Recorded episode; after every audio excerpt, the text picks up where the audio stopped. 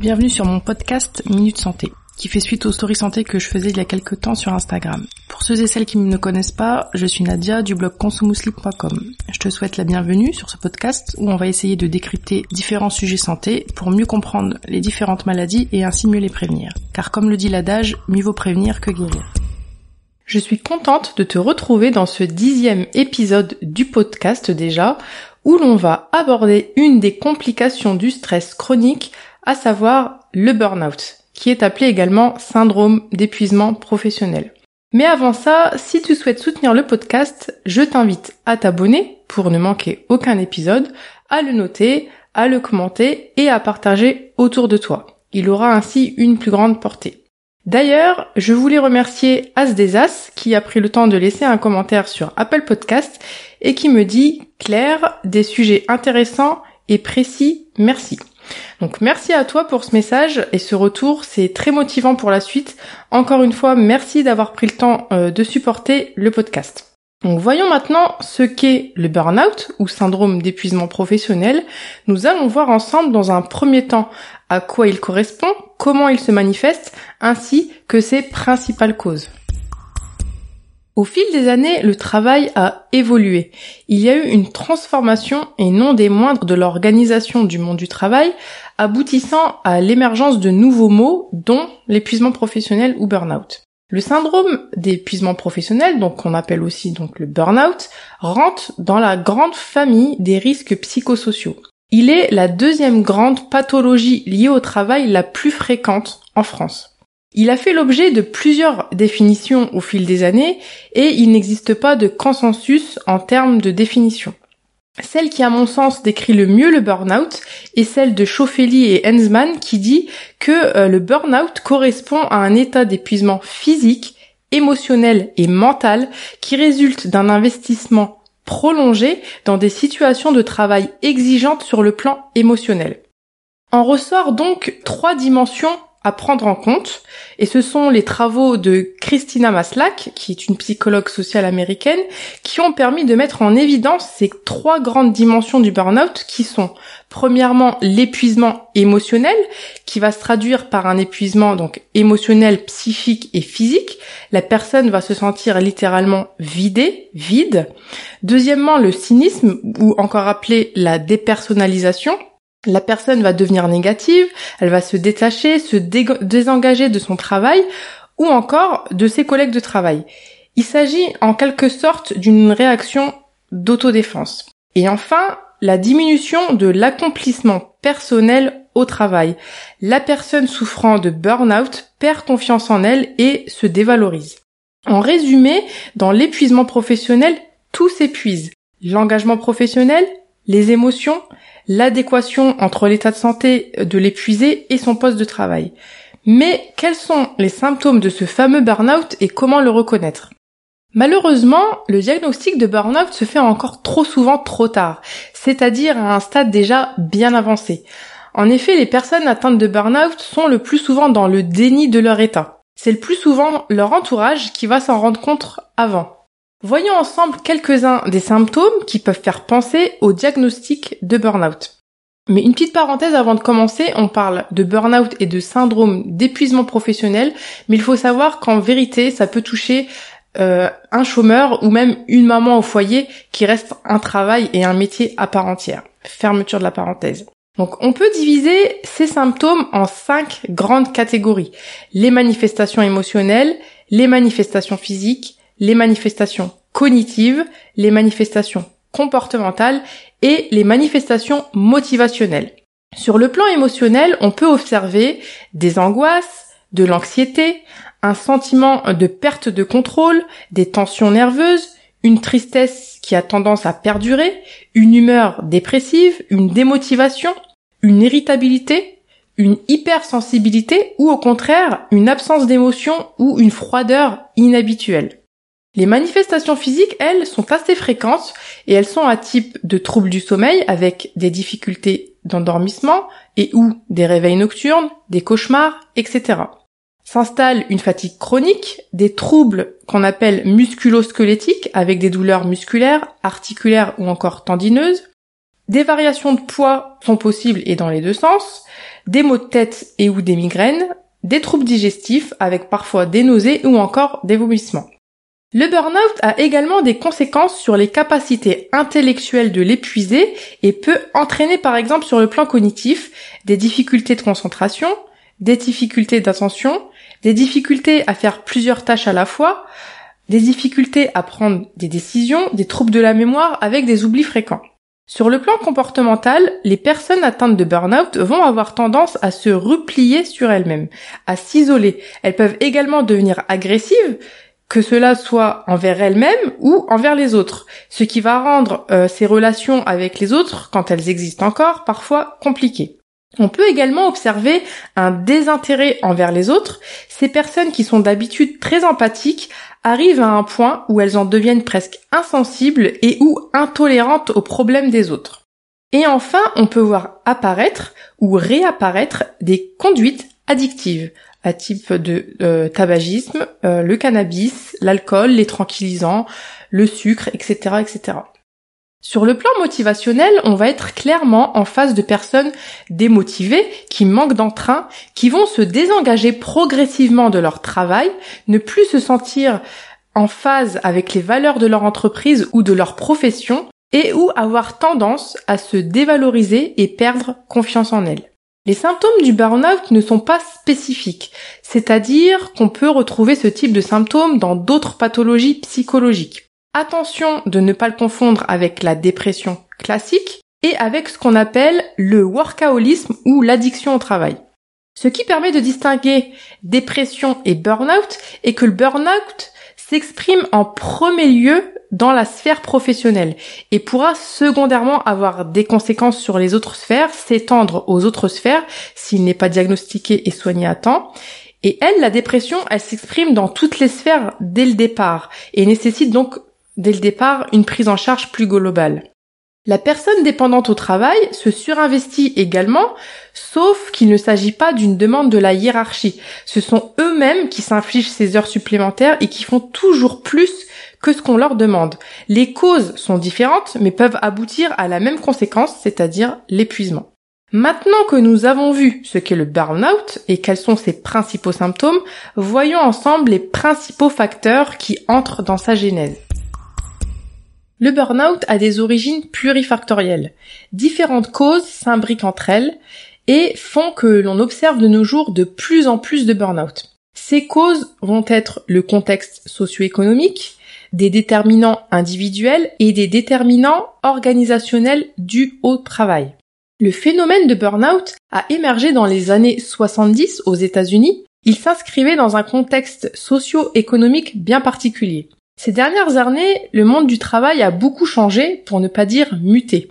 Le management des individus a changé et devient de plus en plus individualiste, égocentrique, narcissique au détriment du collectif.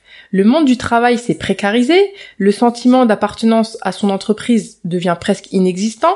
Tous ces changements sont le propre reflet du changement de notre société qui ces dernières années s'est transformée en pure société individualiste de surconsommation où tout va tout le temps trop vite et à mille à l'heure.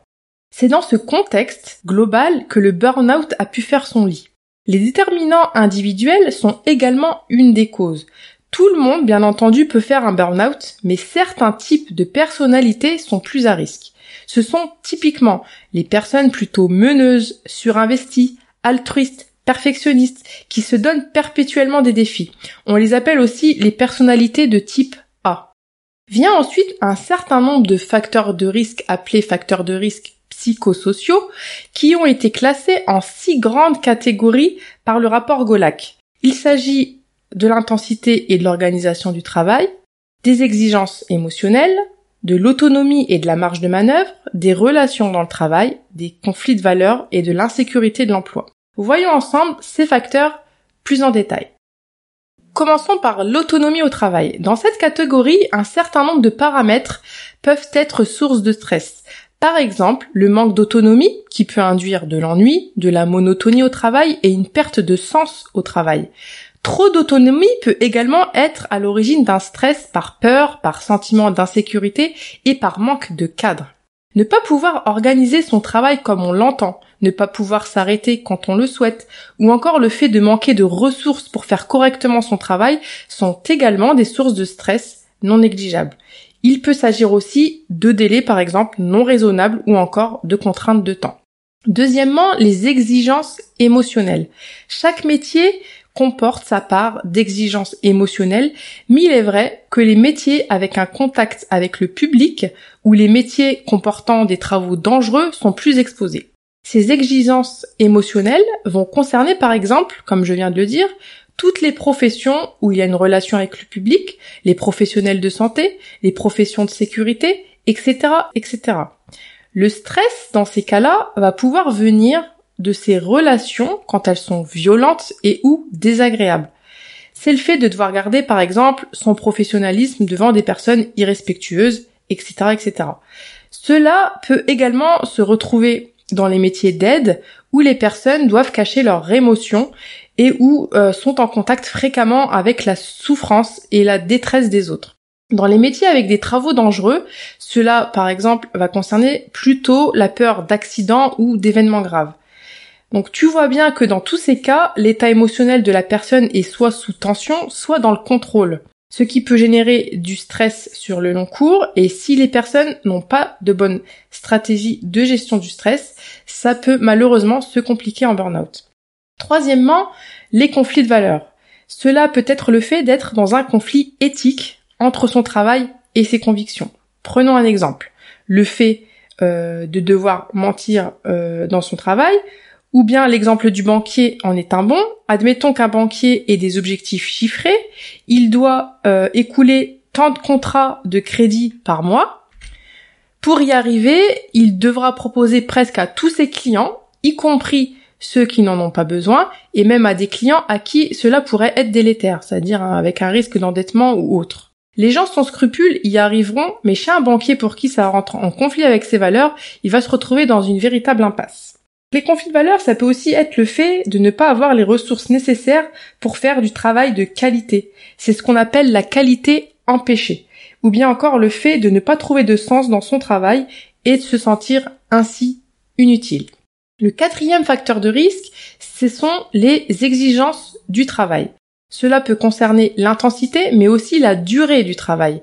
Les métiers les plus stressants sont ceux soumis à une cadence, à un rythme imposé, ou bien encore trop complexe ou à forte responsabilité. Le travail pendant des horaires non physiologiques, comme le travail de nuit par exemple, peut aussi générer du stress. D'autres paramètres sont stressants, comme le fait d'avoir des objectifs flous ou surréalistes, le fait d'avoir des injonctions contradictoires, une surcharge de travail, des heures supplémentaires trop importantes, des interruptions de tâches trop fréquentes, etc., etc. Sont à prendre en compte dans cette catégorie l'ambiance physique au travail. Par exemple, le fait de travailler dans le froid ou à la chaleur, dans un bruit permanent, ce qui peut être une source de stress supplémentaire. Cinquièmement, les relations au travail. Tout ce volet concerne les rapports aux autres. Le rapport avec les collègues, avec la hiérarchie quand on en a une, les clients, etc. Mais aussi toutes les questions de discrimination au travail. Et enfin, le sentiment de reconnaissance qui peut se voir atteint par exemple si le salaire n'est pas gratifiant, si la personne n'est pas félicitée pour son travail, mais par contre réprimandée quand ça ne va pas. On peut les diviser grossièrement en trois grandes familles, les conflits, le harcèlement et la reconnaissance au travail. Ensuite, nous avons comme facteur de risque l'insécurité du travail. Cette catégorie concerne le travail en lui-même, donc un travail précaire, le fait de ne pas avoir de possibilité d'évoluer, euh, un changement d'organisation, etc., etc. Ce qui peut donner des personnes qui restent en poste malgré une souffrance de par la situation socio-économique actuelle ce sont des personnes qui ont peur de perdre leur emploi. Donc ceci va constituer un facteur de risque de burn-out à part entière également. Maintenant que nous avons vu les différentes causes pouvant entrer dans la genèse du burn-out, voyons ensemble les grandes lignes de sa prise en charge. Encore une fois, c'est une des pathologies où il est mieux de prévenir que de guérir, car la guérison, une fois le burn-out là, est possible, mais longue et fastidieuse. Comment prévenir le burn-out? En apprenant à gérer son stress, à gérer les conflits, à mieux s'organiser et en agissant sur les collectifs de travail pour favoriser le bien-être au travail et donc d'agir sur les facteurs qu'on vient de citer et de dépister les cas à risque avant qu'il ne soit trop tard. Quand le burn-out est là, la prise en charge va être différente d'une personne à l'autre en fonction de la sévérité des symptômes et en fonction du stade du burn-out. Il va falloir traiter les symptômes et les causes. La prise en charge globale peut parfois nécessiter une prise en charge médicamenteuse dans certains cas très graves, ou bénéficier de seulement une psychothérapie. Mais dans tous les cas, la prise en charge par psychothérapie est nécessaire et n'est pas une option. Elle peut se faire à l'aide d'un psychiatre et ou conjointement euh, d'un psychologue du travail et ou d'une psychologue clinicienne. Pour le traitement global, j'ai donné plusieurs pistes d'action dans l'épisode sur le stress et aussi sur l'épisode sur la dépression. Je te laisse aller les écouter ou les réécouter, ce sont les mêmes principes qui s'appliquent ici encore une fois.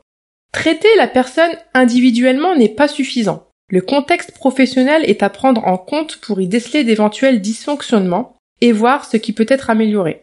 C'est un long travail et qui mobilise différents acteurs, les salariés, les employeurs, les médecins, les psychologues, les instances paritaires parfois, etc., etc. Grossièrement dit, il faut soigner le travail sous peine de ne jamais crever l'abcès.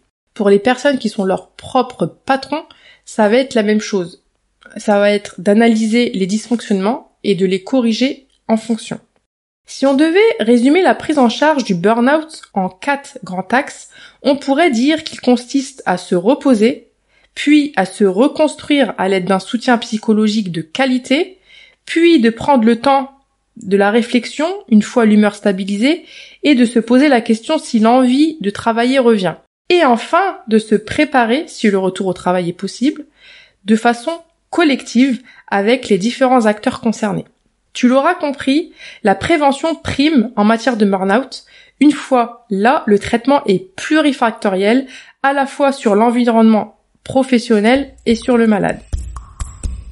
On a vu dans cet épisode ce qu'était le burn-out et les trois dimensions principales qui le caractérisent et qui sont utilisées en pratique clinique pour le dépister, à savoir l'accomplissement personnel, l'épuisement qui est à la fois mental, physique et émotionnel, et enfin la dépersonnalisation. Les symptômes du burn-out sont riches et non spécifiques, ce qui fait qu'il est parfois confondu avec la dépression classique ou avec ce qu'on appelle le workaholisme ou addiction au travail. Ces symptômes peuvent être émotionnels, physiques, motivationnels, cognitifs ou encore comportementaux. On a abordé les différents facteurs qui entrent dans sa genèse, à savoir le contexte socio-économique, les déterminants individuels et les facteurs de risque psychosociaux qui sont l'intensité et l'organisation du travail, les exigences émotionnelles, l'autonomie et la marge de manœuvre, les relations dans le travail, les conflits de valeurs et l'insécurité de l'emploi. Une fois installée, la personne concernée devra passer par quatre étapes successives. Le repos, la reconstruction grâce à la psychothérapie, la réflexion et le retour de l'envie d'aller travailler et enfin la possibilité de retour au travail qui se prépare collectivement. Son traitement est difficile, ainsi la prévention prime. Sa prévention passe entre autres par une bonne gestion du stress. En effet, un stress chronique, mal géré ou non géré peut se compliquer d'un burn-out. Si tu souhaites être aidé dans cela, sache que je sors un programme en ligne anti-stress où tu seras guidé étape par étape dans toutes les sphères de ta vie, à savoir dans ton hygiène de vie, ta spiritualité et dans ta gestion du temps, à introduire les actions nécessaires à une meilleure gestion du stress. Il sera disponible la semaine prochaine. En attendant la sortie du programme, un concours sur mon compte Instagram Conso Muslim sera lancé aujourd'hui donc euh, dimanche 1er novembre, en début d'après-midi. Alors je te donne rendez-vous plus tard sur Instagram si tu souhaites tenter remporter ce programme anti-stress en ligne. On arrive à la fin de ce dixième épisode. J'espère qu'il t'aura plu, qu'il t'aura aidé à mieux comprendre le burn-out et surtout qu'il t'a été utile.